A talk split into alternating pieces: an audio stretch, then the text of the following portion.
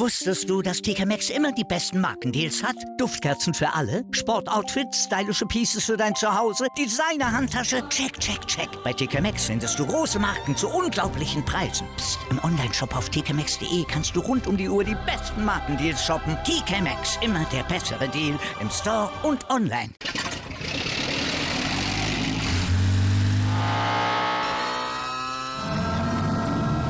Von 0 auf 100.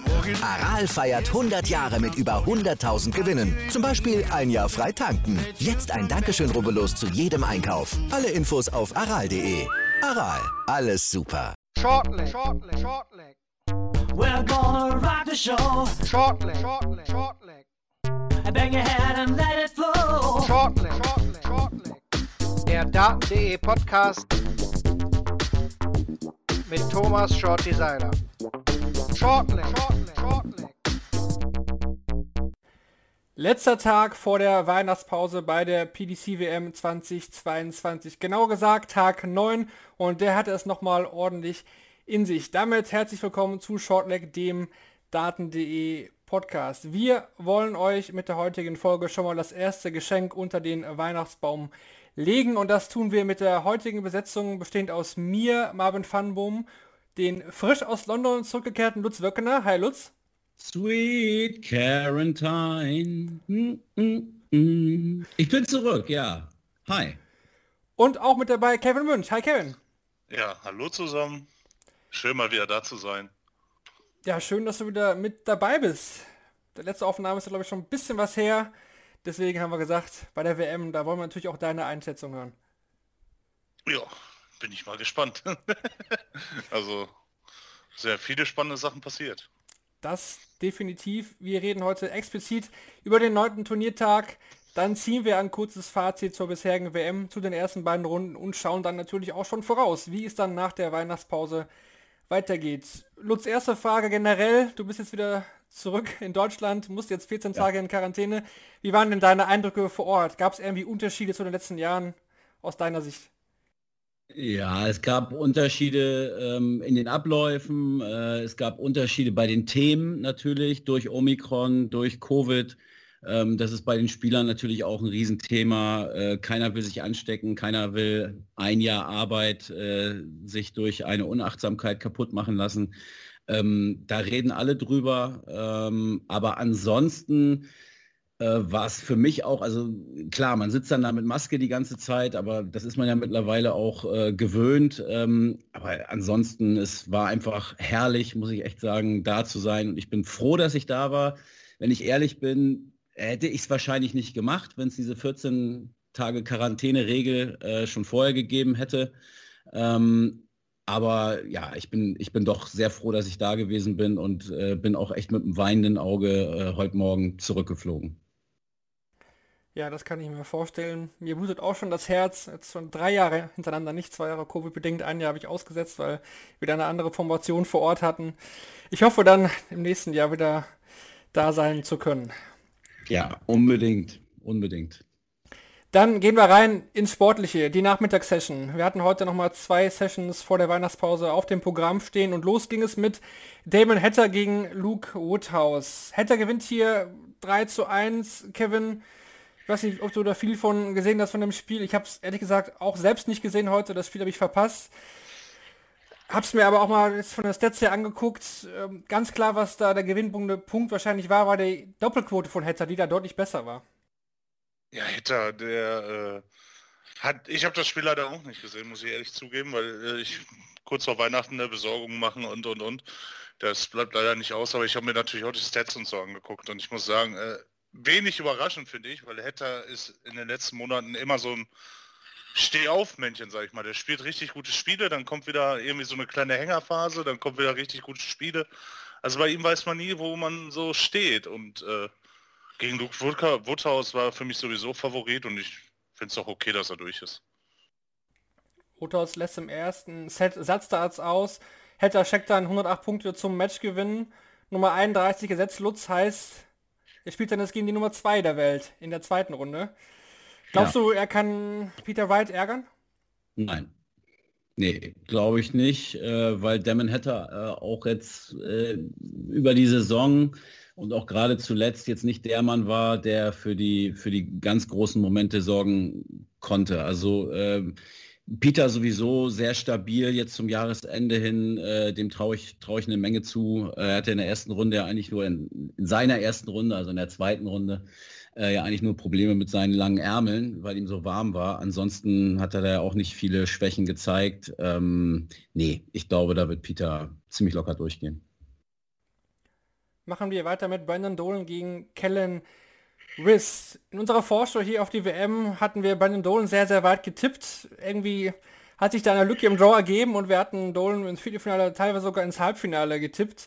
Jetzt ist er schon in der zweiten Runde ausgeschieden, verliert 0 zu 3 gegen Kellen Riss, man muss sagen, er hat trotzdem gut gespielt. Beide im Average am Ende über 100, aber auch hier die Unterschiede ganz kleine Doppelquote. Dolan 3 von 13, währenddessen Riss ganz klar viel, viel besser unterwegs. 9 von 14 Versuchen getroffen, 12 Data zum Match. Also Kellen Riss, der drängt richtig nach vorne, Kevin. Auf jeden Fall, der hat äh, richtig gut gespielt. Also das Spiel habe ich, hab ich tatsächlich noch gesehen, da war ich wieder da. Ähm, und enorme Doppelquote, also richtig gut gespielt, auch am Ende die 100 mit 20 Tops, Tops. Einfach richtig gut und immer Brandon sofort unter Druck gesetzt, scoremäßig absolut genial. Switches, wenn er die 5 getroffen hat auf die 19, haben meistens funktioniert. Also der hat richtig gut gespielt und auch verdient gewonnen, muss man ehrlich sagen. Lutz Wiss wäre jetzt aktuell auch in den Top 32 schon vorgedrungen, wenn man jetzt die tagesaktuelle All of Merit nimmt. Ja der ist schon wirklich auf ein, auf Ab bei Dolan, aber trotzdem irgendwie auch ärgerlich. Ne? Der hat ein gutes Jahr gespielt, aber bleibt jetzt bei der WM schon direkt in seiner ersten Partie hängen. Bisschen, bisschen schade eigentlich.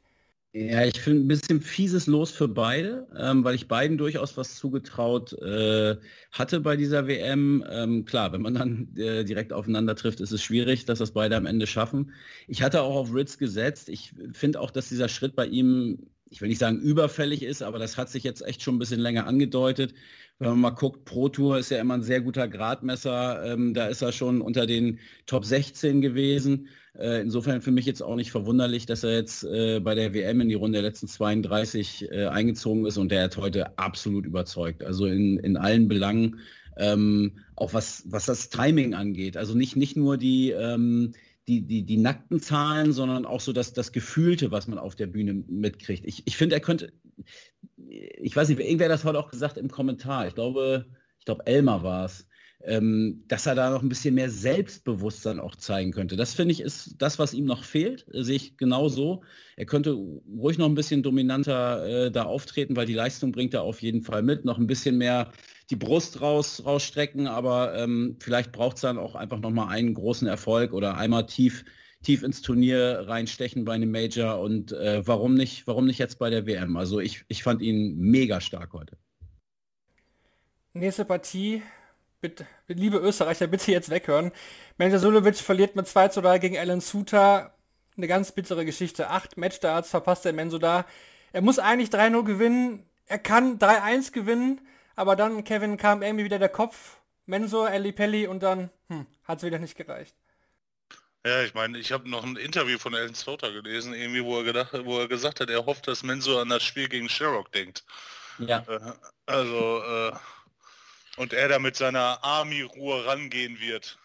Ja, hat wohl geklappt, würde ich sagen. Also, ich weiß nicht, was bei Mensur da wieder war. Also acht Matchstarts und dann, ja, gibt das wieder aus der Hand leider. Und äh, ich finde es ehrlich traurig, weil Menzo ist eigentlich jemand, dem man immer irgendwie so ein bisschen was zutraut bei so einer WM, aber er kommt mit diesem Ellie Pelli irgendwie nicht zurecht. Vor allen Dingen Lutz gewinnt zwischendurch acht Lecks in Serie. Ja. Sieht echt wie der sichere Sieger aus. Suter war ja auch einfach auch nicht gut. Also Sulevic war selber gar nicht so gut, aber es hat halt steady gereicht, weil Suter wirklich gar nichts gezeigt hat eigentlich. Und dann findet er irgendwie wieder zurück ins Match und dann haben wir den fünften Satz und dann checkt er 144 aus dem Nichts zum Sieg. Ja, ähm, also man muss auch ehrlicherweise sagen, dass das jetzt nicht auf höchstem Niveau war. Es war natürlich brutal spannend. Ich habe da noch mal reingeguckt. Äh, es waren am Ende 83 Minuten, die das Ding gedauert hat. Also es war ja echt ein Marathon und der war am Anfang sehr, sehr zäh. Am Ende war er dann hochdramatisch. Das war dann wieder ganz nett zum Gucken. Aber ich bin habe ich, glaube ich, an der einen oder anderen Stelle ja auch schon mal gesagt, die, die Menso-Fans mögen es mir nachsehen. Also ich, das ist nicht allgemeingültig, aber ich, ich persönlich gucke ihn einfach nicht so gerne, ähm, bin, ich, bin ich ganz ehrlich. Äh, da gibt es andere Spieler, die ich, die ich mir lieber anschaue und das war wirklich oh, ja, zäh am, am Anfang. Ne? Und dann war ich eigentlich schon froh, dass es dann durch war äh, mit dem dann 3 zu 0, was, was ja erwartbar war äh, und sich abgezeichnet hatte. Und dann dreht sich dieses ganze Ding und er kriegt ja immer wieder die Chance. Also er hat ja immer wieder sich die Chancen erarbeitet. Das ist natürlich auch eine Qualität.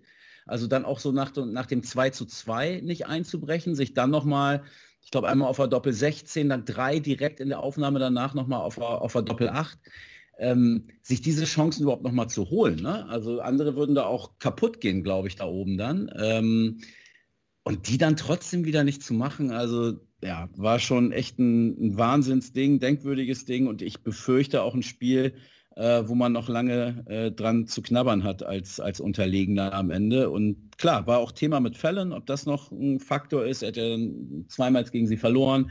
Ähm, weiß ich nicht, aber so ein Ding, das, das tut, glaube ich, glaube ich, richtig weh. Und vielleicht noch ganz interessant, ich habe äh, gestern in London, hat mich jemand angesprochen da bei der WM, ein Filmemacher aus Wien, der dreht eine Kinodokumentation über Mensur. Der begleitet den jetzt schon seit drei Jahren immer mal wieder. Also Riesenaufwand für das Projekt äh, und das Ding soll wirklich in Österreich in den Kinos laufen. Also ein Dokumentarfilm über einen Dartspieler im Kino. Ähm, also müssen wir nicht über Eddie Frotzke und die Wespe äh, reden, also da ist auch was anderes. Aber fand, fand wirklich interessant, also dass, dass sowas überhaupt möglich ist, dass es äh, auch Geldtöpfe gibt für sowas. Ne? Das ist natürlich Filmförderung und so. Aber ja, der ist natürlich auch heute da gewesen. Das war auch der, der Menso die, die, die Flagge gegeben hat, ähm, die österreichische, ähm, als, als er hochging. Ähm, war vielleicht ein bisschen geskriptet für seinen Film, weiß ich nicht, keine Ahnung. Aber äh, ja, der soll irgendwann nächstes Jahr wahrscheinlich kommt der Film raus. Hoffen wir mal, dass Menso dann noch äh, unter den, sag ich mal, Top 32 zumindest steht. Weil die Kurve zeigt ja doch eher nach unten. Ja, das, das ist wohl wahr. Ich hatte auch noch bei Sport 1 heute gelesen auf der Seite, ich weiß gar nicht, ob das von Ihnen kam, um die Geschichte mit seinem Pass, dass jetzt schon wieder abgelehnt worden ist, dass er den, ja. den österreichischen Pass bekommt. Das nervt ihn auf jeden Fall auch oder belastet ihn wahrscheinlich sogar auch äh, ziemlich. Das hat man da auch ausgelesen, denke ich. Ja, also es, er hat ja auch eine, eine super interessante Lebensgeschichte. Ne? Und da geht es auch, glaube ich, nicht nur um Darts, sondern auch äh, seine Flucht damals und so. Da kann man, glaube ich, schon, schon sehr viel filmisch dann, dann auch darstellen, was es dann auch wert ist. 90 äh, Minuten oder 100 Minuten ins Kino zu bringen. Ansonsten, wenn die keinen Stoff finden, einfach die 83 Minuten von heute, vielleicht noch einen kleinen Aufsager drauf, dann sind die 90 Minuten auch voll. ja, ich glaub, der würde sich, glaube ich, selber nicht anschauen in den Film dann. Wahrscheinlich. Nein, äh, also tut mir auch leid, ne? nicht, dass ja. das jetzt falsch rüberkommt hier. Das ist egal, was welcher Spieler das ist. Also jeder, der der Sport macht, äh, und da ist auch egal, ob das Darts ist oder Tennis oder was auch immer ähm, wenn ich 2-0, 2-0 maximal mögliche Führung und dann das Ding noch, noch verdaddel, obwohl ich dann mehrfach nochmal die Chance habe, das ist natürlich dramatisch und, und tragisch auch. Also gar keine Frage, tut er mir auch leid. Ja, 2 zu 0 Führung vergeben. Das trifft auch zu auf Jason Lowe. Der verliert mit 3 zu 2 gegen Jose de Sousa. Lowe unglaublich genial gestartet. Der Average nach Satz 1 bei 108, danach auch gar nicht so verkehrt. Aber hier hatte ich einfach ein ganz anderes Gefühl. Ich weiß nicht, wie es bei dir aussieht, Kevin. Ich hatte trotzdem das Gefühl, auch wenn De Sousa zurücklag, er wird das noch gewinnen, weil er selbst eigentlich nicht schlecht war bis zu dem Zeitpunkt. Ja, ich glaube, äh, Jason ist am Ende so ein bisschen die Luft ausgegangen. Also, also man hat gesehen, er hat stark geschwitzt auch und äh, ich weiß nicht, ob hinterher vielleicht so ein bisschen die Kraft ausgegangen ist. Weil es ist ja doch schon anstrengend, auch über so eine lange Distanz. Und da musst du gerade gegen jemand wie De Sosa äh, natürlich die Konzentration komplett aufrechterhalten, weil wenn der einmal ins Laufen kommt, dann wissen wir alle, haut er dich einfach weg. Ist einfach Fakt. Und ich glaube, das hat ihn am Ende so ein bisschen die Kraft gekostet. Und man hat dann De Sosa gesehen, der ist abgeklärt genug mittlerweile, hat so viele Turniere mittlerweile gewonnen. Also der weiß ganz genau, wie er so ein Spiel spielen muss und wie er damit umzugehen hat. Und der ist dann hinten raus souverän gewonnen. Ist einfach so. Den Eindruck hatte ich auch, fand ich auch. Also dass er, äh, also Low machte wirklich auf mich ein physisch, aber dann aber auch so, so die mentale Frische, das spielt ja oft zusammen, ähm, dass das ein bisschen too much war, ein bisschen zu viel war, ähm, wirkte auf mich auch so, ja. Aber wir wissen ja alle, dass du Jason Lowe auch nicht magst, Lutz. das musste kommen. Also als ich vorhin geguckt habe, als du mich gefragt hattest, ne, heute Abend äh, bei Shortleg, dachte ich, oh Menso, oh Jason Lowe, oh, oh, oh. Also bin ich wieder hier der, der, der Hater. Okay. Ja, das, das war ja ein bisschen Spaß auch so letztes Jahr. Also ich finde, er sieht einfach mega hart aus. Also äh, keine Ahnung, weiß ich nicht. Äh, ah. Was hatte ich damals gesagt? Der, ne, wenn, wenn, Kinder auf der Straße spielen und der Ball geht über den Zaun, da, da wolltest du nicht rüberspringen früher und weil du dachtest, da gibt es da gibt's Ärger. Äh, das weiß ich nicht. Nein, ich habe mit ihm selber überhaupt kein Problem. Also alles okay. Ähm, er hätte das Ding äh, auf jeden Fall gewinnen können. Also hätte ich ihm vorher nicht, nicht unbedingt zugetraut. Ich dachte, dass äh, D'Souza da klarer durchgeht. Ähm, aber die Möglichkeit war da und ich sehe es wie Kevin. Ähm, da fehlte so ein bisschen die Frische am Ende. Ja, 2 zu 9 Lecks aus der Sicht von Low nach den beiden Satzgewinnen. Das Huster ja. mit einem 124er Finish. Test bestanden, würde ich sagen. Der obligatorische Verrechner war natürlich auch mit dabei. Also das, was man erwarten konnte von D'Souza. Eine Runde weiter. Gehen wir rein in den Abend. Die letzte Session vor Weihnachten. Da hatten wir uns alle drauf gefreut. Nochmal klasse Matches vor der dreitägigen Pause. Los ging's als Warm-up mit Danny Noppert gegen Jason Heaver. Kevin 3 zu 1 gewinnt Danny Noppert hier. War jetzt nicht der Noppi, den wir kennen von zuletzt, aber auch hier gilt am Ende wahrscheinlich durchgekommen und Hauptsache eine Runde weiter. Ja, ist natürlich auch eine lange Wartezeit. Ne? Also das darfst du auch nicht unterschätzen. Du hast jetzt den 23.12. Die WM geht jetzt schon neun Tage und du wartest und brennst die ganze Zeit. Ne? Und dann kommst du da hoch und dann läuft das vielleicht nicht so, wie du denkst. Und dann zieht sich das wie so ein kleiner Teufelskreis. Aber ich meine, jetzt am Ende gewonnen. Hiva im letzten Leck hat ja schon resigniert gehabt. Also das war ja, weiß ich nicht, was er da bei 86 trifft, er glaube ich Triple, äh, Triple 4, hat 74 und versucht dann Doppel 18 für Doppel 19. Also ja, keine Ahnung. Also das sind für mich so Anzeichen, wo ich mir dann denke, so ja, okay, das Ding ist gelaufen, weil der glaubt da selber nicht mehr wirklich dran nach der Triple 4 und äh, ich finde, Noppert kann noch was werden, wenn er in seine Spur findet und äh, die muss er jetzt finden, weil ab der nächsten Runde wird ihm das keiner mehr so leicht machen. Ja, da gibt's Heavy Metal. Lutz. Yes.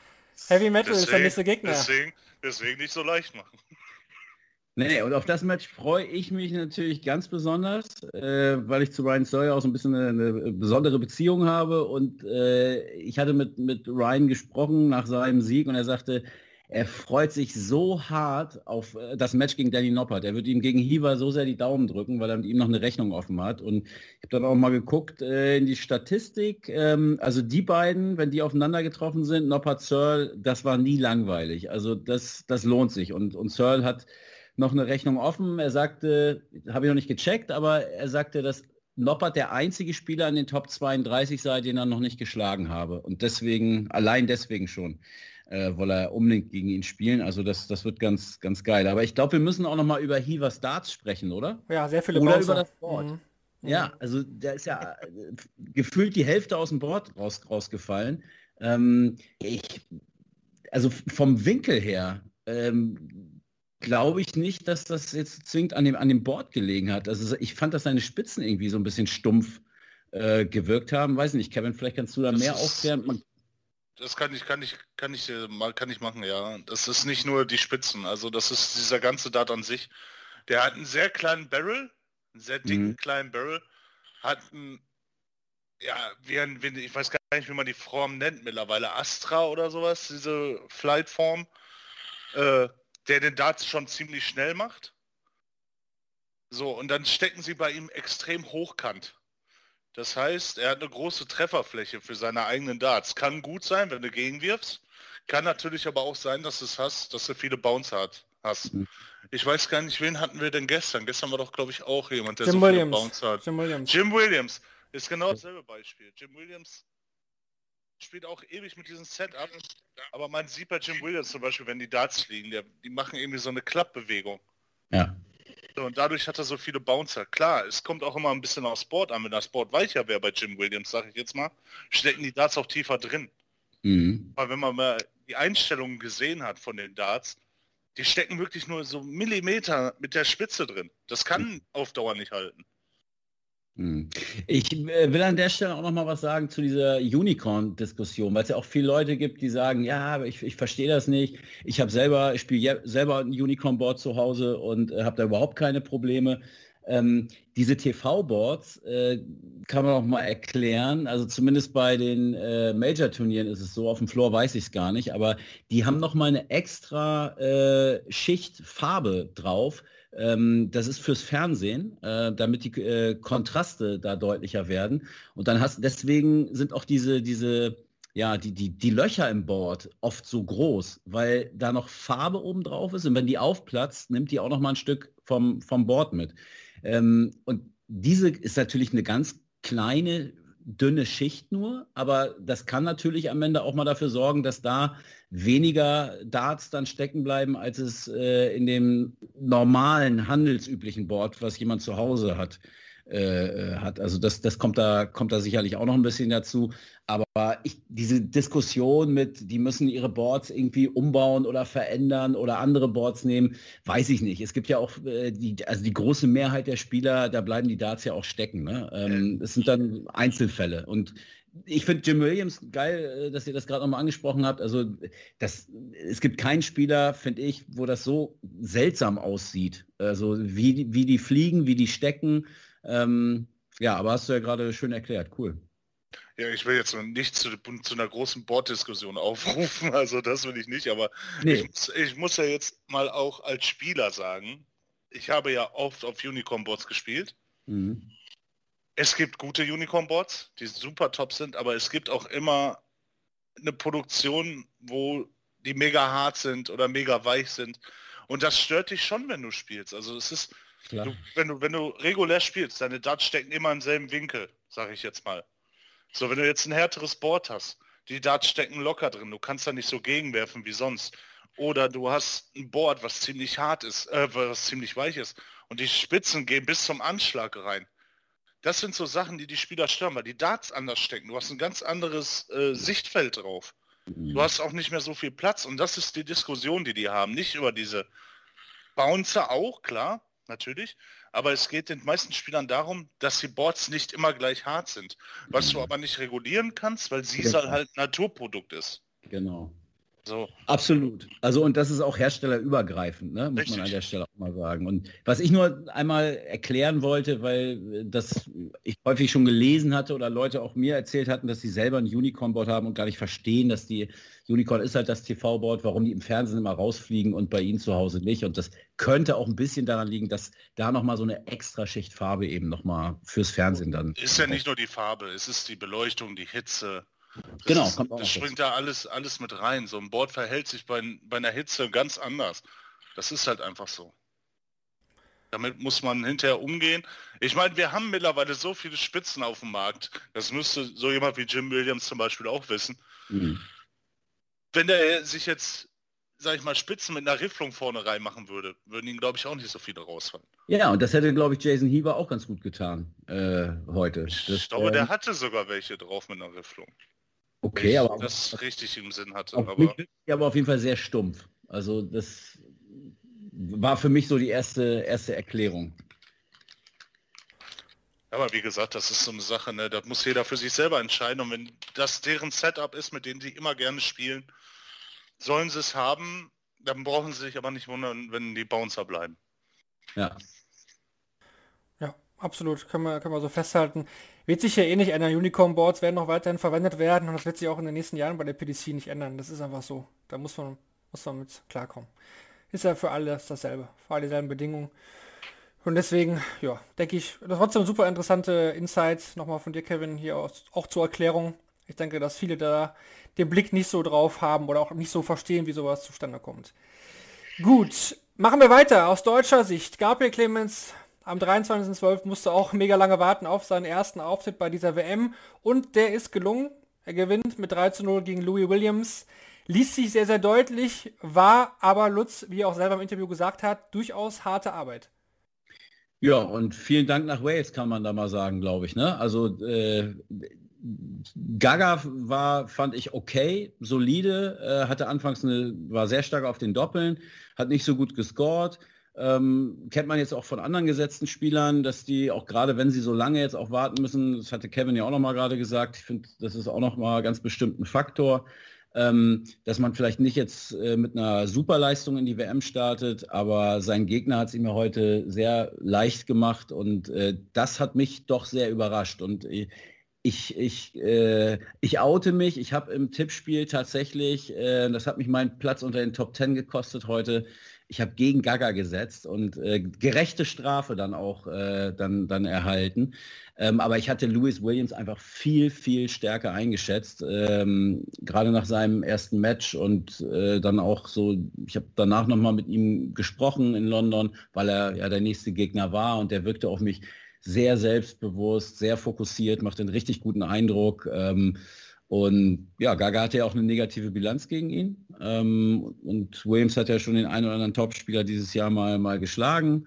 Ähm, und so diese ganzen Faktoren dachte ich, oh, oh, das, das könnte jetzt echt. Ich hatte irgendwie ein schlechtes Gefühl, aber ja, Williams war, war schlecht. Ich, das muss man einfach so sagen und hat weit unter dem gespielt, was er eigentlich spielen kann und hat es Gaga damit leicht gemacht. Er hat das wunderbar genutzt und hat auch nachher, fand ich, sein, sein Scoring dann äh, deutlich nochmal verbessert äh, wieder. Und ja, ein Arbeitssieg äh, kann man jetzt sagen, aber eigentlich war es dann doch auch gar nicht so viel Arbeit. Also eigentlich, eigentlich war es mehr so ein, so ein Ausnutzen der, der Schwäche von, von Williams. Aber auch das macht ja einen, einen Top-Spieler aus. Und Gaga jetzt wieder auf 19 im, im Live-Ranking. Darauf hoffe ich ja so ein bisschen, dass er nach der WM dann der erste deutsche Top-20-Spieler ist. Das wäre nochmal so ein Meilenstein, so das nächste Ding ähm, ja, schön, dass er eine Runde weiter ist und kann sich jetzt freuen und wir uns alle auch auf ein richtig, richtig schönes Duell äh, gegen Johnny Clayton.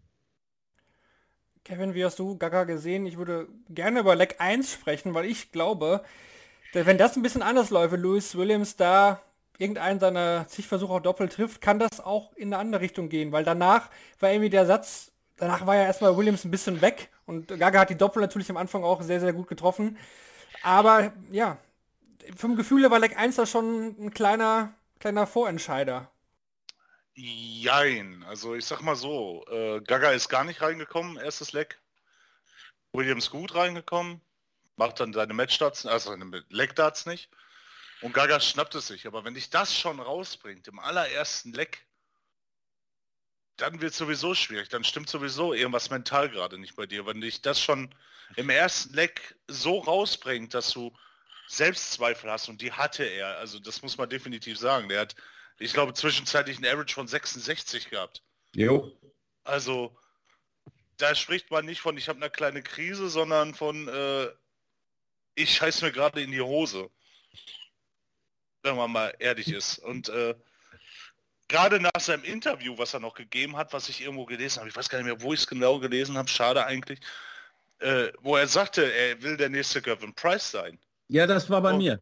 Ach, das war bei dir. Guck mal. ja. ja vielleicht hat sich jemand dann, dann rausgezogen, das ist ja äh, normal im Medienbereich, ne? dann guckt man ja. mal was anschreiben. Also, aber genau, das, ich hatte mit ihm darüber gesprochen und er sagte, ja, er sieht, ich sehe mich schon als Erben von, von Gerben und, und Johnny. So, ja, ja, genau. Und wenn du dann so eine Performance ablieferst, schwierig. Ja. Schwierig. Nagt wahrscheinlich jetzt auch ein bisschen am Selbstbewusstsein, weil er ja auch gesagt hat, dass er, dass er hofft, dass Gabriel ein bisschen drüber nachdenkt und äh, oh. hier, da, dort. Äh, ja, ich meine, äh, shit happens. Gaga wird sich denken, win is a win. Und Runde 3. Ja, Marvin, ich will noch einmal zu dem was sagen, was du sagtest mit dem Rausbringen. Er war ja gar nicht drin. Also es war ja das erste Leck. Und er hat ja danach auch immer mal wieder zumindest äh, auch nochmal gut gescored. Insofern, als dass er immer wieder mal zwei, drei Chancen hatte zum, zum Checken. Ähm, aber er hat ja nie im Match vorher irgendwann mal eine Sicherheit gehabt auf den Doppeln. Also äh, das war ja von Anfang an gleich so. Deswegen weiß ich nicht, ob er sich damit rausgebracht hat. Ich, war, ich fand, er war von vorne bis hinten. Also er war, er war überhaupt nie in diesem Match richtig drin, was die Doppel angeht. Klar, da im ersten Leg stand er auf dem Gas, was das Scoring angeht, aber ähm, ja, weiß ich nicht. Und ich habe mich echt ein bisschen blenden lassen äh, von, von diesen Zitaten, die Kevin gerade auch mal angesprochen hat. Und äh, ja, die, die halten auch alle viel von ihm da. Ne? Also das ist nicht nur so, dass er sich jetzt als, äh, als Nachfolger von Gervin Price sieht. Ähm, fand ich aber auch interessant, dass ein 19-Jähriger das dann noch so bestätigt. Aber wenn man da so ein bisschen unter den, den britischen Medienvertretern sich umhört, also die erwarten alle sehr, sehr viel von ihm. Ähm, das ist schon so. Und er hat ja auch ein gutes erstes Jahr gespielt auf der Tour. Ja, aber ich meine, das hast du ja oft, dass jemand, der gerade wieder neu reingekommen ist, ein ziemlich junges, wo die Medienvertreter dann kommen und sagen, oh, das ist der nächste das ist der nächste, das ist der nächste. Ja. Wie viele, wie viele davon wirklich den Sprung schaffen da rein, das bleibt abzuwarten. Da müssen die selber ja. reinkommen. Dann ja. können die Medien dich noch so hoch loben. Und äh, ich, ich meine, er spielt nicht schlecht. Ich meine, ich habe ihn auch ein paar Mal auf der Tour gesehen, also äh, über den Stream und so. Er ist, er ist auf jeden Fall gut. Ja.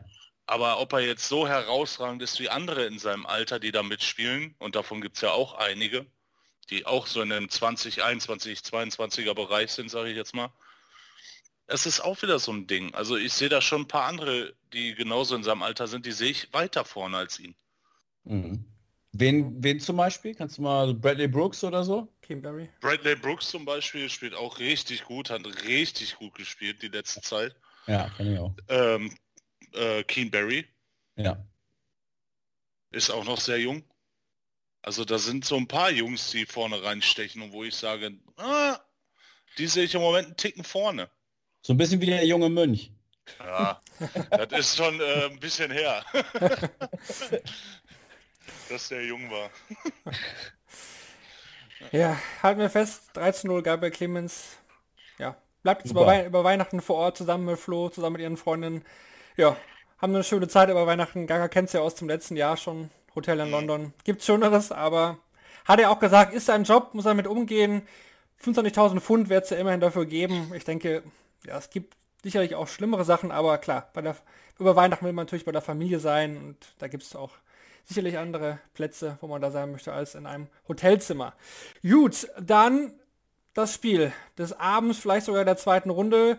Rob Cross gegen Raymond van Barneveld. Viele Trailer liefen vorne weg. Nicht ganz so viele wie bei Sherrock gegen Beaton, aber auch einige, vor allen Dingen Richtung, Richtung Barney.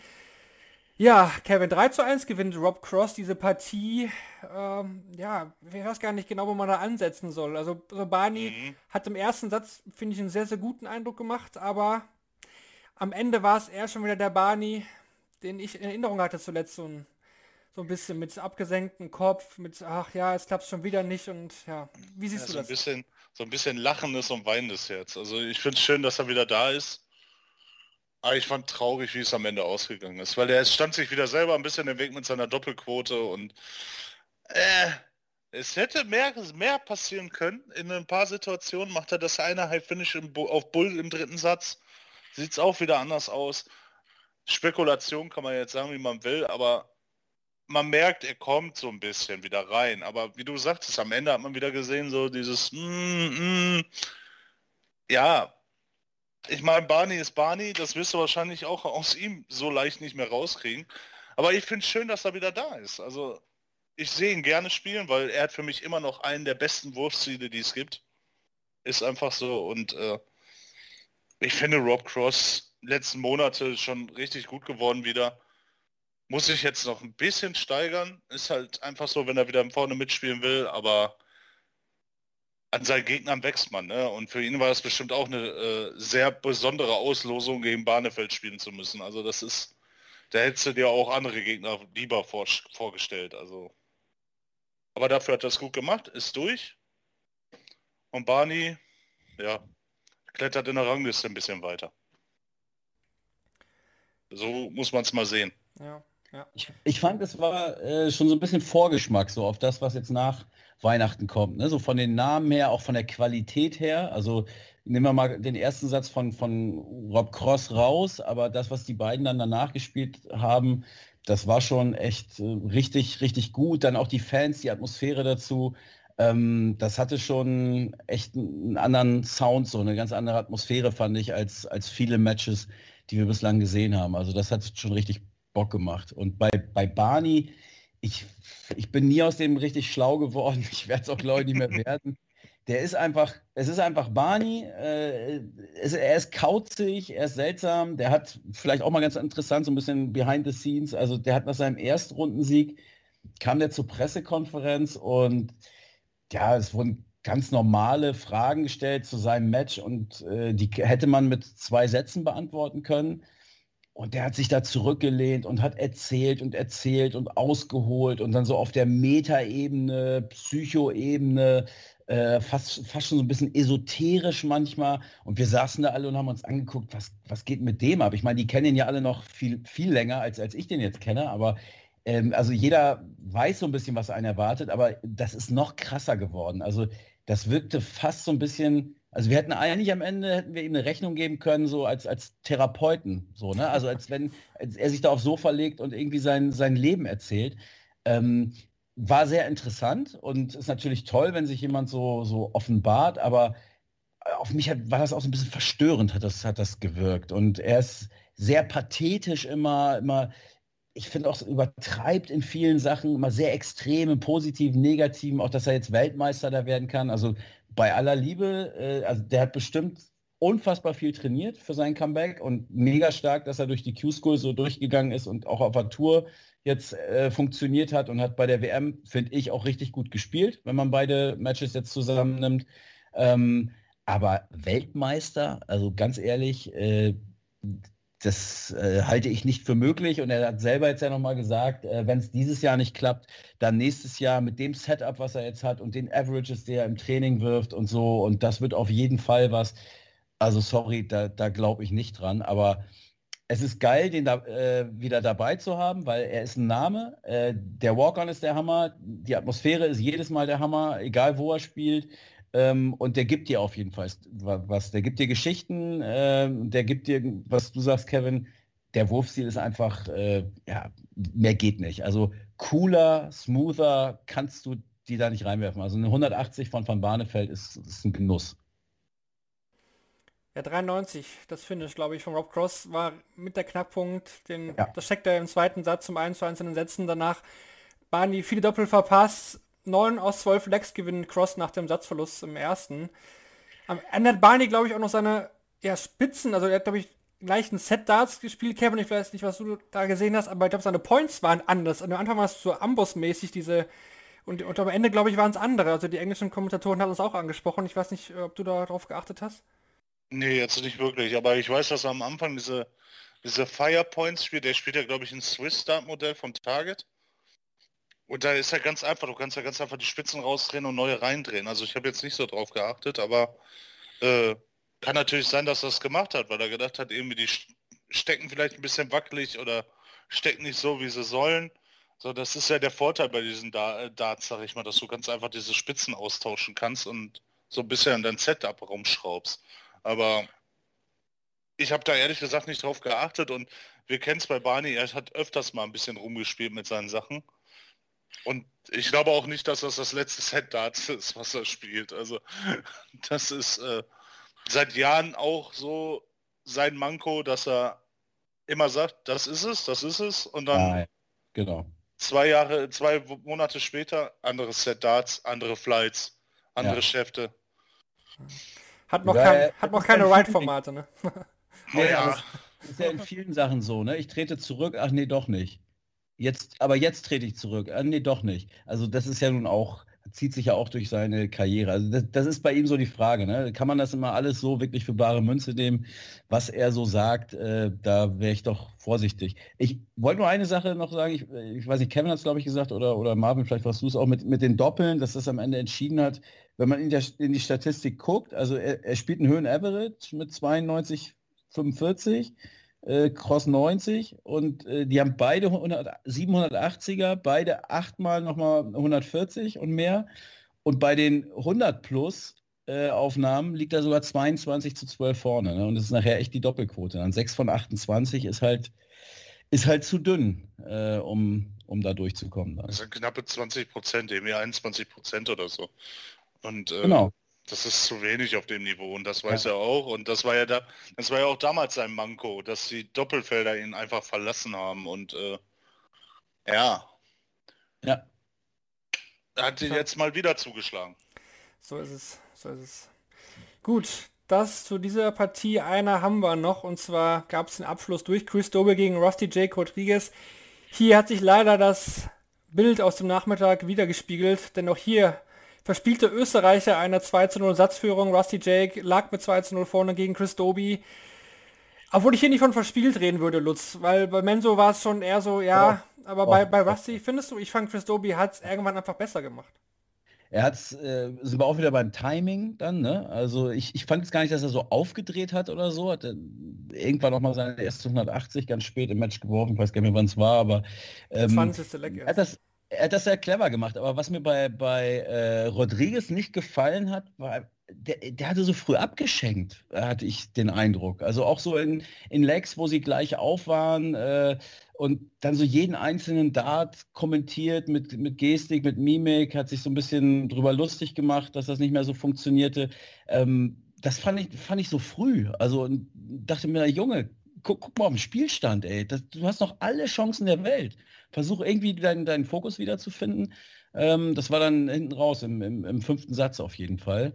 Äh, klar hat Tobi sich, sich gesteigert, aber ich fand, Rusty hat da echt Chancen liegen lassen. Also wenn er sich das Match nochmal anguckt, ähm, dann wird er schon Momente finden, glaube ich, wo er sagen kann, wenn ich da mal ein bisschen mehr ja, ruhig geblieben wäre, will ich gar nicht sagen, aber einfach fokussiert, äh, er, er hat zu früh abgeschenkt, das Ding. Kam mir auf jeden Fall so vor. Das hätte er definitiv nicht, nicht verlieren müssen und vielleicht auch nicht verlieren dürfen. Ja, damit sind alle Österreicher ausgeschieden bei dieser WM. Äh, aus der Sicht von Max Hopp ist das Ergebnis nicht schlecht, denn jetzt kann nur noch einer Max Hopp verdrängen und die Tourkarte wegnehmen quasi. Das ist Raymond Smith, der müsste noch zwei Spiele gewinnen. Sonst Max aktuell auf 64 und würde Stand jetzt dann auch in der nächsten Jahr mit der Tourkarte auf der Tour unterwegs sein. Ja, dann kommen wir zu den beiden Kategorien, die wir jedes, jeden Tag haben in der Analyse zum Match of the Day und zum Player of the Day. Da geht die Frage Richtung dir, Kevin. Was war für dich das Match des Tages und wer war für dich der Spieler des Tages? Ritz, Stone und Ritz. Ganz klar. Lutz, du lachst. Sind das deine, deine eigenen Tipps oder? Ja, also da, wer will da was dagegen sagen, aber dann würde ich Match nämlich Cross von Barnefeld, aber an Kellen Ritz komme ich auch nicht vorbei. Also der hat mich echt beeindruckt und freut mich auch für ihn, weil ich, ne, der, der hat bislang diesen großen, diese große Bühne noch nicht so richtig gehabt, aber auf dem Floor echt äh, konstant gut gespielt. Ähm, freut mich. Gute, gute Belohnung jetzt mit, mit dem Drittrunden-Match bei einer WM. Dann machen wir weiter mit den Useful Stats presented bei Darts Oracle. Da haben wir auch heute wieder spannende Statistiken zum heutigen WM-Tag, die ich jetzt dann wieder vortragen werde. Der erste Fakt oder der erste Stat lautet, Mente Sulevic hat acht Matchstarts verpasst, um Alan Suter zu besiegen. So viele Matchstarts hat noch kein anderer Spieler in diesem Turnier vergeben. Zudem hatte Österreicher in all seinen bisherigen WM-Spielen zusammen weniger Matchstarts vergeben als heute. Oh. Auch, auch wenn Gabi Clemens seine Lex im Durchschnitt nur mit 75 Punkten beginnen konnte und zum Auftakt siebenmal ohne großes Triple blieb, hat er das Spiel über sein gutes Finishing entschieden. Jedes Leck mit Darts auf Doppel hat Clemens für sich entschieden. Seine neuen Lecks hat er auf sieben unterschiedlichen Doppeln beendet. So, jetzt stopp mal eben. Also Gaga hat bei seinen ersten sieben Aufnahmen kein Triple getroffen? Zum Auftakt. Ja? Zum Auftakt. Ohne großes Triple. Ja, okay. Also ja. seine sieben ersten Aufnahmen. Ja. Krass. Und bei, bei äh, Menso nochmal die Nachfrage. Äh, die acht vergebenen Matchstarts beziehen sich aber auf dieses Turnier als Superlativ, nicht auf die WM-Geschichte, denke ich, oder? Nein, er hat bisher Weil, in seiner ganzen Karriere bei der WM noch nie so viele Matchstarts zusammen in allen Matches vergeben wie heute, die acht. Ja, ja, aber den davor meine ich den Fakt. Da hattest du gesagt, dass so viele vergeben wie, wie noch nie jemand. Ähm, wie kein anderer Turnier. Genau, wie kein anderer Spieler in diesem Turnier. 2022, ne? Ja, ja, ja. ja. Also sonst würde mich das, hätte mich das sehr, sehr Achso, nein, nein, okay. nein, nein. Nur, nur Alles bei dieser WM, ja. ja. Ja. Ja, dann passt das, ja. Genau. Ja, und durch den Sieg von Clemens stehen seit 2015 und 2020 zwei deutsche Spieler unter den letzten 32 bei der WM. Dann haben wir noch zwei Stats zum Spiel von Barnefeld Cross. Im Spiel von Beinefeld gegen Cross war Rob Cross vor allem stark darin, die Legs mit schlechterem Niveau auf seine Seite zu ziehen. Alle drei Legs, die über mehr als sechs Aufnahmen gingen, gingen am Ende auch an Rob Cross. Mhm. Zudem warf Rob Cross 780er heute Abend. Seit dem WM-Finale von 2018 gegen Phil Taylor hat er noch nie mehr so viele 180er erzielt wie heute. Krass. Ich liebe diese Statistiken. das sind so Sachen, da würde ich nie drauf gucken. Ey. Nee. Ich habe das auch letztes Mal schon gesagt hier, also auch wie schnell das geht, ne? Finde ich krass irgendwie. Also äh, wenn sich da jetzt mal einer einen Tag hinterklemmt oder so, dann kann man sowas ja vielleicht mal finden. Äh, ja. Äh, aber ich, so schnell sowas rauszulesen, finde ich, find schon sehr geil. Ja, vor allen Dingen frage ich mich, sitzt da schon einer und hat schon vorher so Sachen rausgesucht und dann, das ist jetzt passiert, das passen wir jetzt daran an und äh, ach, das ja. ist, weiß ich nicht, gerade. aber cool, dass man das macht. Also finde ich echt klasse. Ja, finde ich auch gut. Ja, mega Heads up zu äh, Darts Orakel. An die Kollegen da, vor allen Dingen von, an Philipp Wolf nochmal vielen Dank fürs Bereitstellen. Unsere Partner, wie gesagt, während der ganzen WM und auch darüber hinaus.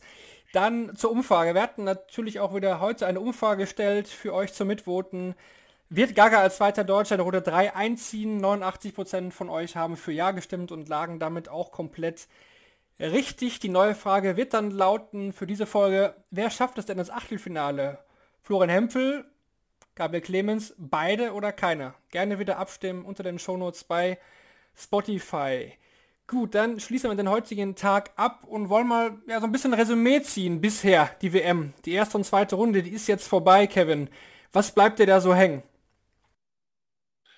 Ja, viele Neulinge, viele gute Performance, von denen man es vielleicht nicht so erwartet hätte. Aber auch viele Performance, wo man äh, ganz klar sagen muss, erwartet und auch zu Recht so. Zum Beispiel Michael van Gerven, richtig gut, stark. Und äh, ja, man muss sagen, die ersten Runden, da waren teilweise richtig gute Spiele bei von Leuten, die man nicht so oft sieht. Also ist halt einfach manchmal besser und schöner, mal Leute zu sehen, die nicht immer da sind, die dann zeigen, wie breit es nach hinten gefächert ist. Und äh, das sieht man immer wieder bei der WM, dass auch Leute aus der zweiten, dritten Reihe mal durchgehen und ein paar Leute ärgern. So. Leider geht der Fall von Glenn Durant weiter. Mhm. Das muss man leider so sehen. Ein paar große Namen gehen raus die man vielleicht nicht erwartet hätte, wie Peterson zum Beispiel, hätte ich jetzt nicht erwartet. Aber alles im Allen spannend bis jetzt, muss man sagen. Ja, acht Gesetze sind in der zweiten Runde hängen geblieben. Lutz, äh, für mich bleibt, bleibst dabei, William Borland gegen Bradley Brooks hat mich bisher am meisten gefesselt. nicht, und nicht wegen dem Neuner. Nicht, nicht, nicht, und nicht unbedingt wegen dem Neuner. Erstens, weil ich es nicht erwartet habe, dass dieses Spiel mich so flasht. Und zweitens hat es mich halt so krass mitgezogen. Ja, also auch da, wie will man da widersprechen? Ist für mich auch mit Riesenabstand das, das Match der WM. Ein Kumpel von mir schrieb mir äh, dann, weiß ich, eine Minute nach dem Match, eines der geilsten äh, Matches der, der WM-Geschichte. Ne? Also da ist man natürlich dann sehr schnell so in dem Moment dann mit einem Superlativ dabei. Ähm, weiß nicht, ob ich jetzt so weit gehen würde, aber dieser WM auf jeden Fall. Also das, das beste Match und ich gebe dir recht, auch ohne den Neuner am Ende wäre wär ich wahrscheinlich zu dieser Wahl gekommen. Aber umso geiler, dass auf dieses brutale Match dann noch dieses letzte Leck draufgesetzt wurde, ähm, einfach äh, gigantisch. Und äh, ja, mir hat, wir haben ja ganz, ganz kurz schon mal über Bradley Brooks gesprochen. Ich sehe den sehr gerne. Ich äh, ja, äh, muss jetzt auch kein großer Experte sein, um da großes Potenzial zu erkennen. Da sind wir uns, glaube ich, auch alle einig. Aber ich, ich, ich sehe den auch gerne. Er ist auch spektakulär. Ähm, ich, ich, mag den, die Art, wie er auch auf der Bühne sich gibt. Äh, und ja, Big Willy, Borland, äh, das ist Schottland in, in Reinform, was da auf der Bühne steht. Also das macht auch Riesenspaß. Äh, Henderson, äh, Hendo ist äh, sein Mentor. Ähm, ja, es ist das Match auf jeden Fall gewesen. Was mir so ein bisschen fehlte ähm, bislang, waren so diese, diese ja, bunten Geschichten, die man sonst in den letzten Jahren so hatte. Also fällt mir jetzt spontan Danny Baggish ein aus, aus, dem, aus dem letzten Jahr. Und da gab es immer so drei, vier äh, Geschichten, wo auch irgendwie mit Emotionen und ähm, großen Gefühlen, das sind auch so die Geschichten, wo, wo wir dann auch ein bisschen von leben. So die Medienvertreter, das macht auch immer Spaß, die aufzuschreiben, weil die hast du sonst nicht übers Jahr, wenn du über, über Dart schreibst und du ganz selten, das ist schon dann sehr sportlich. Ähm, das fehlte mir so ein bisschen. Das war nicht ganz so extrem wie, wie sonst. Ähm, so dieses Exotische und ich fand, dass das Niveau bislang ist so ein gefühltes Ding. Ich habe jetzt noch nicht reingeguckt, wo die, wo die Averages im Vergleich zum, zu den letzten Jahren liegen, aber ich fand es bislang noch nicht so dolle. Ähm, aber mich haben die, die großen vier ähm, oder die großen drei und der eine Clayton dazu. Das, sind, sind, ist für mich das Quartett, äh, um das es geht bei diesem, bei diesem Turnier. Die haben mich echt überzeugt. Auch wenn sie alle Probleme hatten, äh, vielleicht so ein bisschen äh, am, am Anfang, aber sich dann da wieder rauszuarbeiten, auch Price gegen das, gegen das Publikum, äh, Peter Wright gegen seine Ärmel. Ne? Also jeder hatte da irgendwie so seinen sein Problemchen, auch das Match Clayton gegen, gegen Keen Barry, ähm, wie, wie die sich da rausziehen, da kannst du schon sehen, dass das echt einfach Weltklasse ist. Und diese Vorfreude, jetzt machen wir alle Weihnachten und Familie und schön und dann gucken wir mal, was, was danach passiert, weil wenn sich das dann zuspitzt Richtung Achtelfinale, Viertelfinale und die direkten Duelle kommen, also da habe ich jetzt schon so einen mega Bock drauf. Ähm, das wird richtig knackig und ich finde eine klare Prognose, wer jetzt Weltmeister wird, äh, ist, ist nicht, nicht möglich, weil es jetzt keinen gegeben hat, der jetzt so übermäßig den Stempel da schon aufgedrückt hat.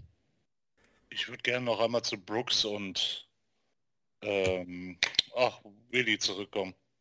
Weil die haben jetzt mal ohne Witz, man muss das mal sagen, es sind zwei sehr, sehr junge Spieler noch. Ne? Also ja. es sind jetzt keine Spieler, die die Mordserfahrung bei einer WM haben oder solche Spiele tagtäglich spielen. Und die beiden treffen auch bei der WM auf einer riesen Bühne aufeinander und spielen so ein mega Spiel. Ne? Also das, das sind so Sachen, wo ich gesagt habe, ich sehe da noch ein paar Jugendliche vor. Also ja. was heißt Jugendliche? Sie sind ja schon erwachsen, aber ne, äh, jüngere Spieler, sage ich jetzt mal, ich sehe sehe da einige, die sind sehr weit vor und sind auch immer wieder auf dem Fortschritt. Auch vorhin zu dem, auf, äh, zu Rusty Jake, muss man sagen. Klar hat er viele Sachen vielleicht im Nachhinein nicht richtig gemacht in seinem Spiel gegen Doby. Aber er ist auch noch jung und äh, man muss sich auch mal vor Augen halten, der Junge hat sich über die Proto qualifiziert ohne Tourkarte. Ja. ja. ja.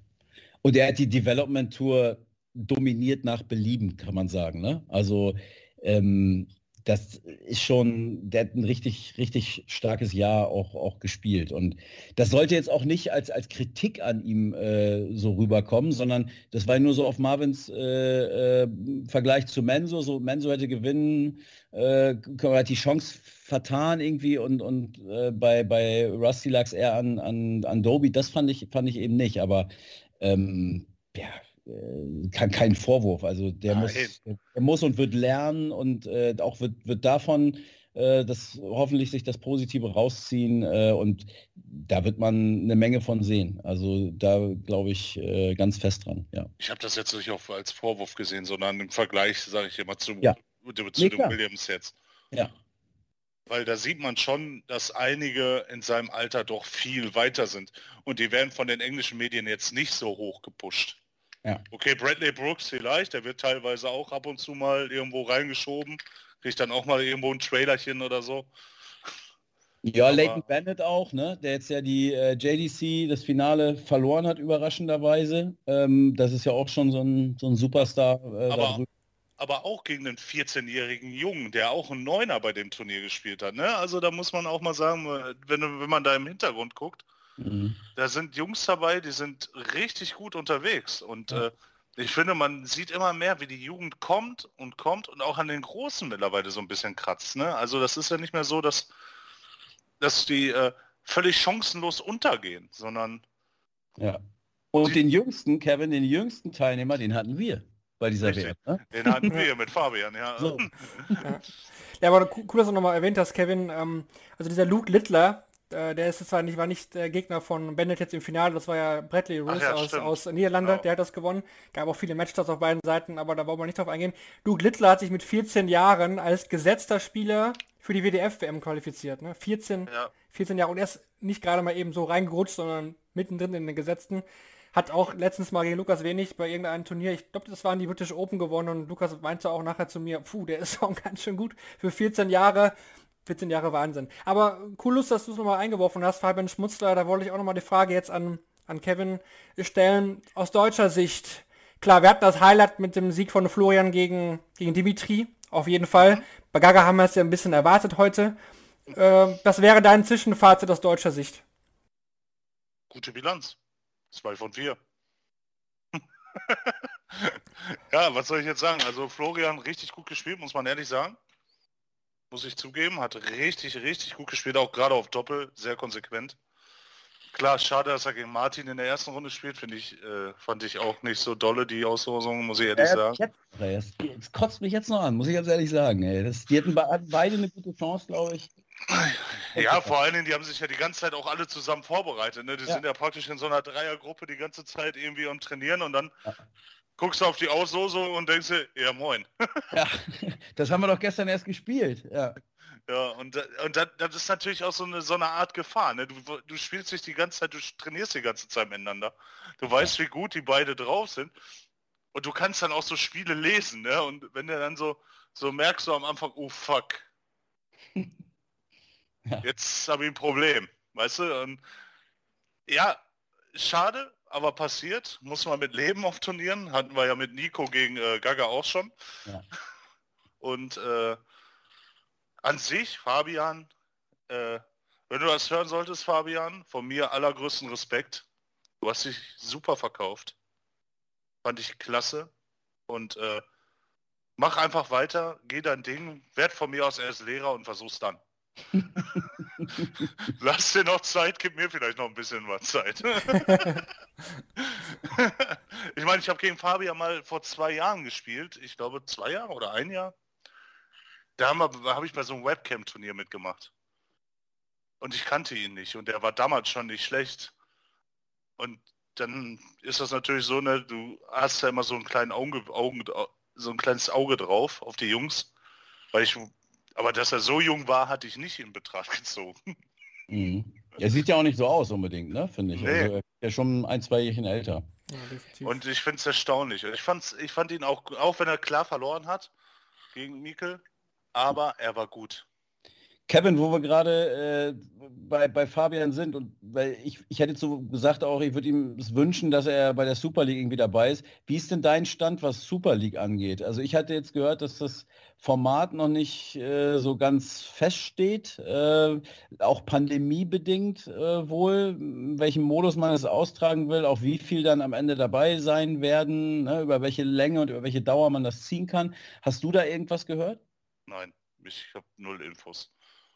Ich weiß noch nicht mal, ob ich dabei bin oder nicht oder wie auch immer. Also von daher, ich kann dir null, null Infos geben. Ah, okay. Ja. Weil, also da würde Fabian schon sehr, sehr gern dabei sein. Also das, äh, und das würde ich ihm auch gönnen. Und das, da würde ich ihn gerne mal sehen. Also wenn er das für sich möchte, ähm, finde ich, dann kann man es ihm auch, auch wünschen, äh, dass er dabei ist. Und ich glaube, die PDC Europe wäre mit dem Klammerbeutel gepudert, wie man so schön sagt, wenn, wenn die ihn da nicht reinnehmen würden. Also du hast jetzt jemanden, der echt auch im Fokus stand, den die Leute schon jetzt ein bisschen kennen dadurch auch, die seine Geschichte kennen, das ist ja auch immer wichtig, sowas.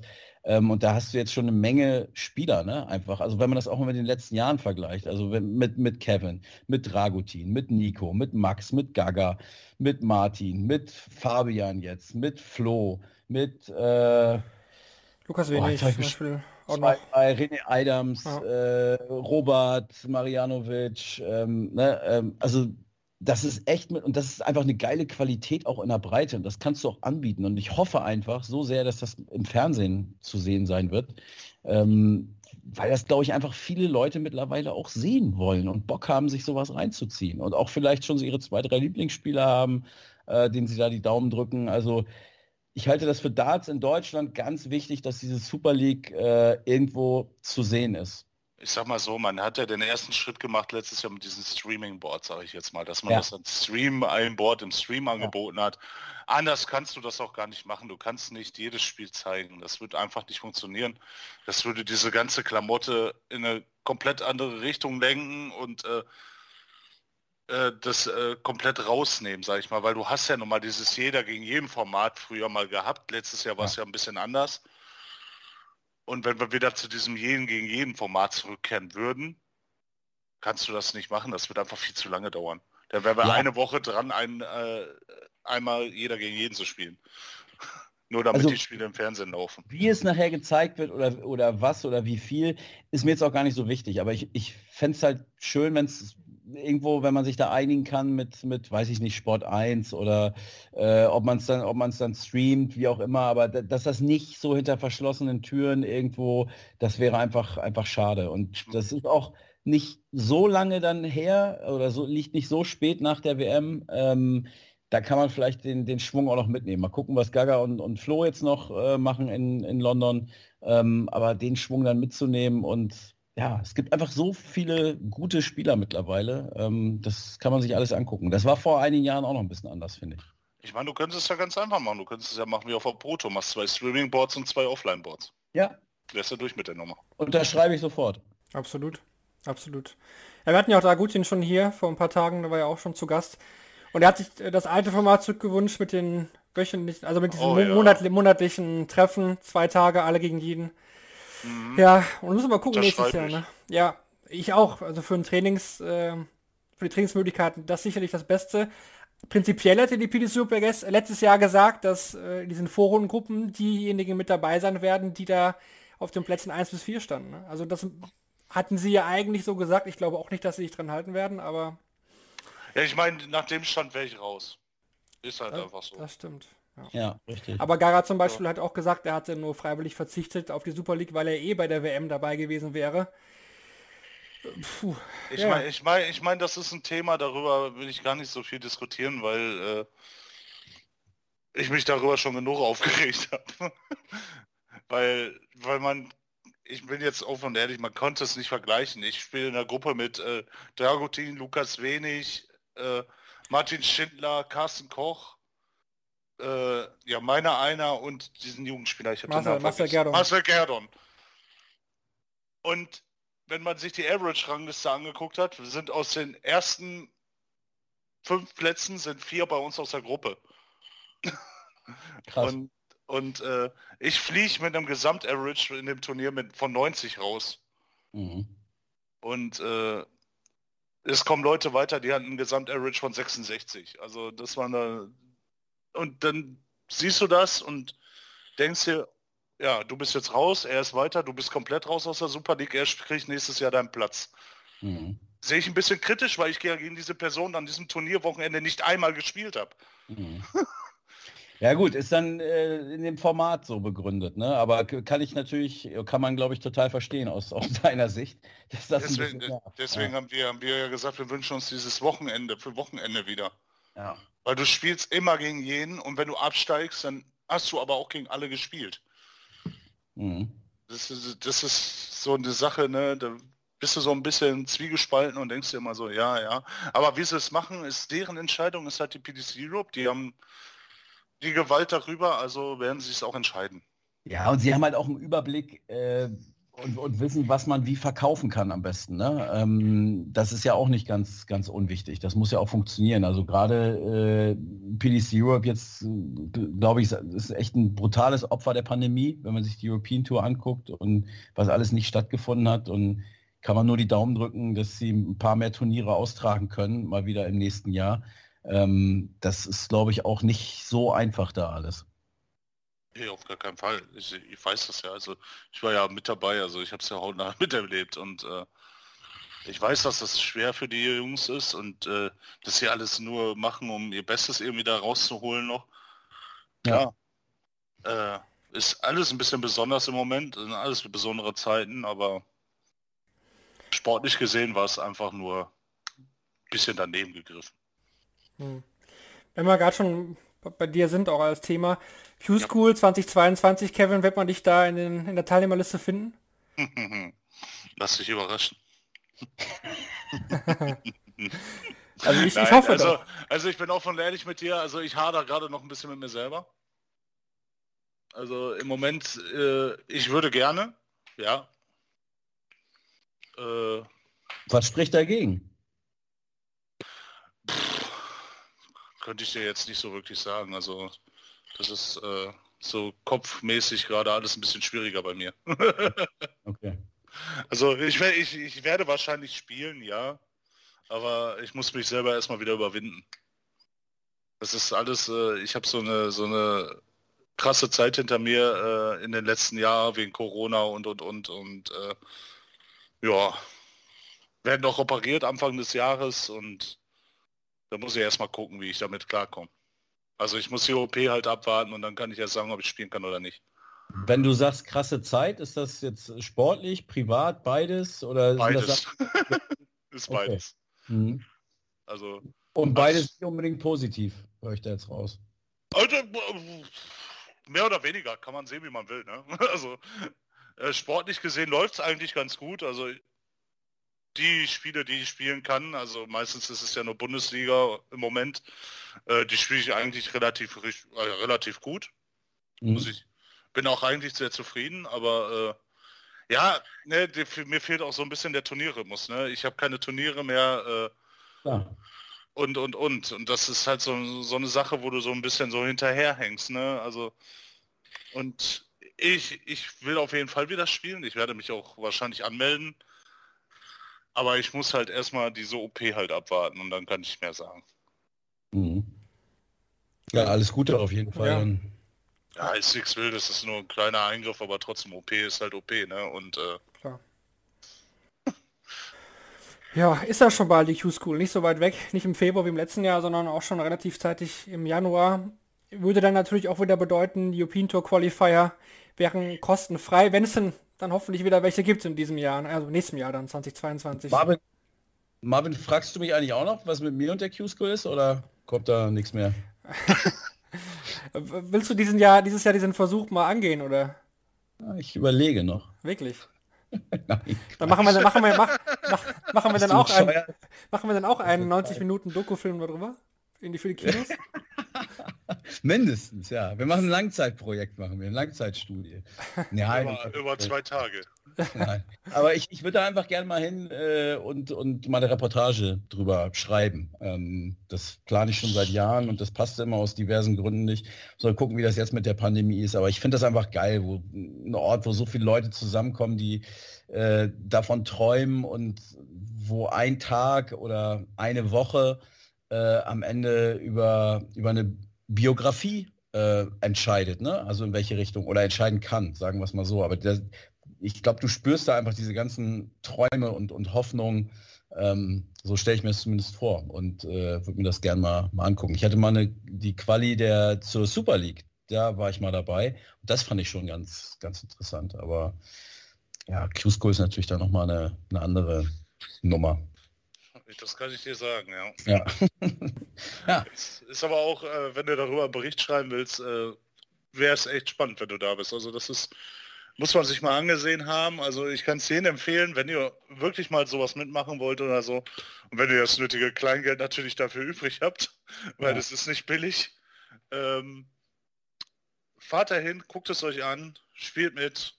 Es ist immer eine Erfahrung wert, also muss man ehrlich sagen. Das heißt, du findest es auch cool, dass Leute mit so einem 30er, 40er Average, die gibt es da ja auch durchaus, ähm, das, da gibt es ja auch, ich kenne auch Spieler, die so auf deinem Leistungsniveau sind, die sagen, ey, das, das ist albern, das ist keine Zirkusveranstaltung, da sollen nur die spielen, die auch wirklich äh, die Qualität haben und wirklich auch auf die Tour wollen. Das siehst du anders, ne? Zwiegespalten. Mhm, okay. Also es ist schon so, dass ich mir auch denke, Jungs, ne, das war ein bisschen zu früh für euch, weil, weil ehrlich gesagt, ihr habt hier noch nichts verloren. Mhm. Aber jetzt, jetzt mal so angesprochen, so, so Leute, die wirklich gut sind und so und die einfach mal, also ich kenne viele, die wirklich gut sind und es noch nie gemacht haben und denen muss man einfach mal so einen Ansporn geben und sagen, kommt, versucht's einfach, fahrt dahin, nimmt die Erfahrung mit, probiert's. Ich rede jetzt nicht von jemandem, der da 33, 40er Average spielt. Mhm. Es ist wirklich zu früh für euch. Tut euch den Gefallen, tut es euch nicht an, es ist, wird frustrierend werden. Weil ich sage mal so, um da wirklich was zu reißen, brauchst du schon Average schon an die 90 und drüber. Mhm. Es ist einfach so. Du musst in der Lage sein, in einem richtigen Moment auch mal 100 zu spielen. Aber gut, da hat man ja versucht, mit dem neuen Modus da ein bisschen gegen zu, zu drücken, mit den Stage 1 ja. und Stage 2. Ne? Ja. Ja, wobei ich die Einteilung ja auch nicht so fair fand mit den Stage 1 und Stage 2. Weil, ich muss ehrlich sagen, die, die die Pro-Tour-Karte verloren haben, warum sollen die nicht in Stage 1 anfangen? In Stage 2 meinst du? Ne, in Stage 1. Die fangen ja in 2 an. Die fangen ja in 2 an. Aber warum sollen die nicht in Stage 1 anfangen? Warum sollen die nicht auch wieder von vorne anfangen? Die haben gerade ihre Tourkarte verloren. Mhm. Das heißt, sie haben auf den Stand, die sind auf den Stand von jedem anderen auch.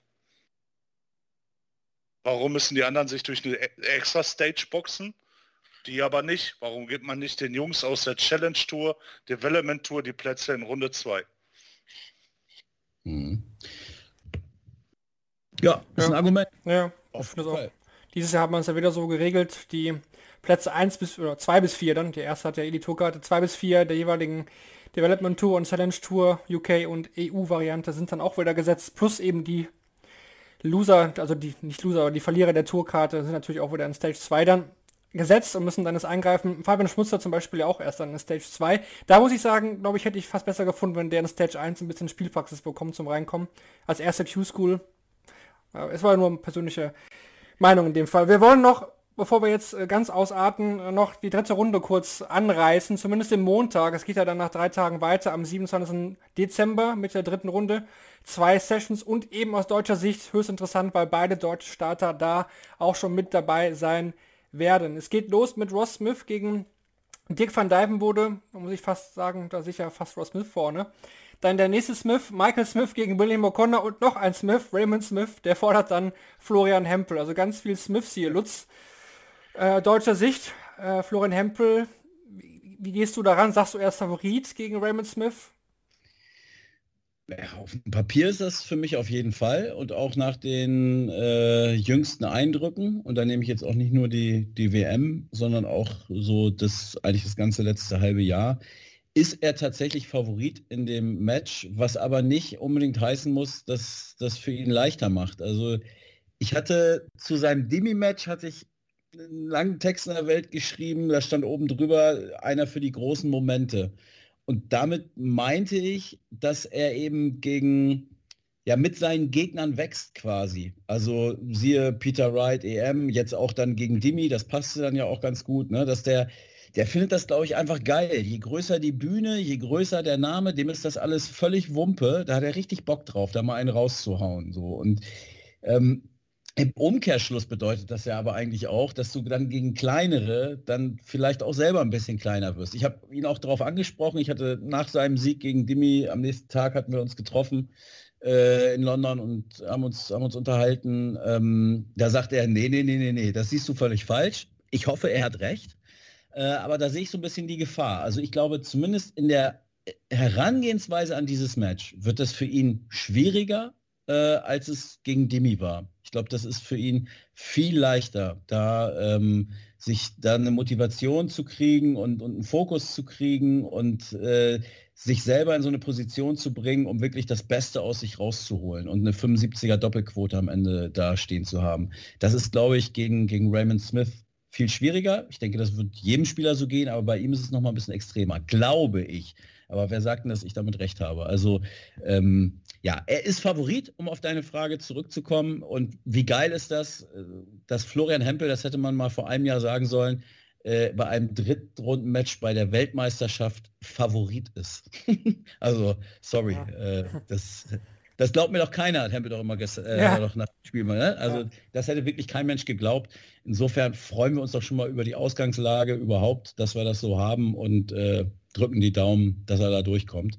Denn er hat ja auch sonst ein ganz gutes Draw erwischt. Ja, am Abend dann James Wade gegen Vincent van der Voort, Gavin Price gegen Kim Halbrechts und eben Johnny Clayton gegen Gabriel Clemens. Äh, Kevin, ja, müssen wir nicht drum herum reden. Clemens geht ja als Außenseiter rein, kann aber dementsprechend auch eigentlich befreit loslegen. Ich meine, Johnny Clayton ist im Moment äh, the man to beat teilweise.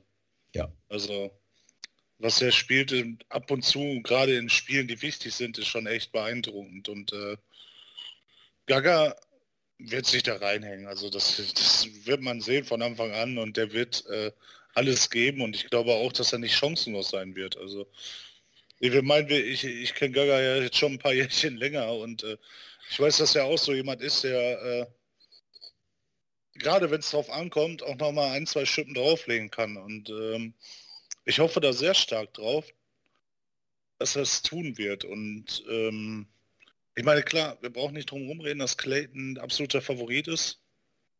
Aber ich würde es Gaga trotzdem gönnen, wenn er den mal rausnimmt, so ein Big Boy. Und dein Tipp noch bei Hempel gegen Smith. Kommt Florian weiter? Äh, yo, also es ist ja so ein bisschen so ich, damals, sorry, kurz, ja, ja, wie bei dir, Kevin Münch gegen Antonio Alcinas, wo alle gesagt ja, haben, ah, nach dem Lewis den Alcinas, genau. den macht er auch noch weg. Ja, ich erinnere mich an meine dritte Runde. ja, das, ja, okay, damals war es noch zweite Runde. Das war ja damals noch ein bisschen anders. Ähm, ja, also ich sehe es schwierig. Ich meine, bei mir war es ja auch so, du haust so einen Big Boy raus und dann kommt ein etwas schwächerer und du wirst von allen als Favorit hingestellt und äh, du kriegst einen anderen Erwartungsdruck, sage ich mal, von außen mitgegeben. Und ich hoffe, er kommt damit klar. Also das ist in ein Match als Favorit reinzugehen oder in ein Match als Underdog reinzugehen, ist was ganz anderes. Und äh, ich hoffe, und ich hoffe auch für Max, ja. dass, dass er das macht. ja, hoffen wir alle. Wood Smith müsste noch zweimal gewinnen, aber wäre natürlich besser, ja, wenn, wenn ja, Flo das jetzt direkt erledigt. Wenn, wenn, er gegen Flo gewinnt, danach wird's, äh, wie du schon sagtest, er hat ein gutes Raw erwischt, ne? Ja, also ab. so gesehen hat Raymond Smith auch ein gutes Raw erwischt. Ja. Ja, Lennon King, das ist nichts unmöglich. Richtig. Puh. Tja, also glauben wir, zumindest mal, wenn wir einen durchbringen, noch in die nächste Runde, wäre wär schon mal fein. Einer wäre super. Zwei wären besser. Kann man so sehen, ja. ja. Ja. ja. gut, ich würde sagen, wir haben hier super spannende Diskussionen gehabt, ein Zwischenfazit gezogen, die ersten, zweiten Runde haben wir abgeschlossen, haben auch ein bisschen noch nebenbei über Super League, über Dart-Setups geredet. Ich denke, über die Weihnachtstage, wer da ein bisschen Luft hat, vielleicht dann nicht die ganze Zeit bei der Familie sitzen will, der kann sich das nebenbei hier anhören. Äh, ja, ich danke auf jeden Fall dir, Lutz und vor allen Dingen Kevin, dass du äh, jetzt diesen Late Night Talk hier noch mitgemacht hast. Ja, kein Problem. Ja, und dann würde ich sagen an alle Zuhörerinnen und Zuhörer, frohe Weihnachten. Genießt die drei dartfreien Tage. Aber danach geht es auch wieder ordentlich weiter. Auch hier bei Shorttrack natürlich geht es dann mit der täglichen Analyse der WM 2022 weiter. In dem Sinne, frohe Weihnachten an alle und bis dahin. Ciao. Frohe Weihnachten. Ciao.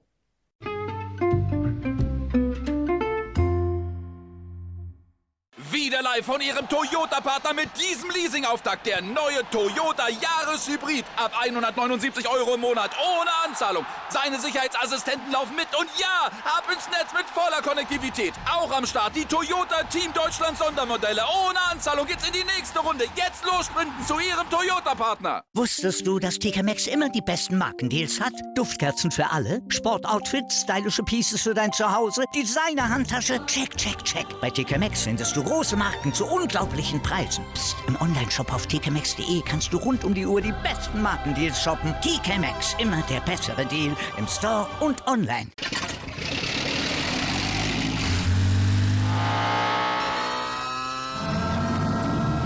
Von 0 auf 100. Aral feiert 100 Jahre mit über 100.000 Gewinnen. Zum Beispiel ein Jahr frei tanken. Jetzt ein Dankeschön, rubbellos zu jedem Einkauf. Alle Infos auf aral.de. Aral, alles super.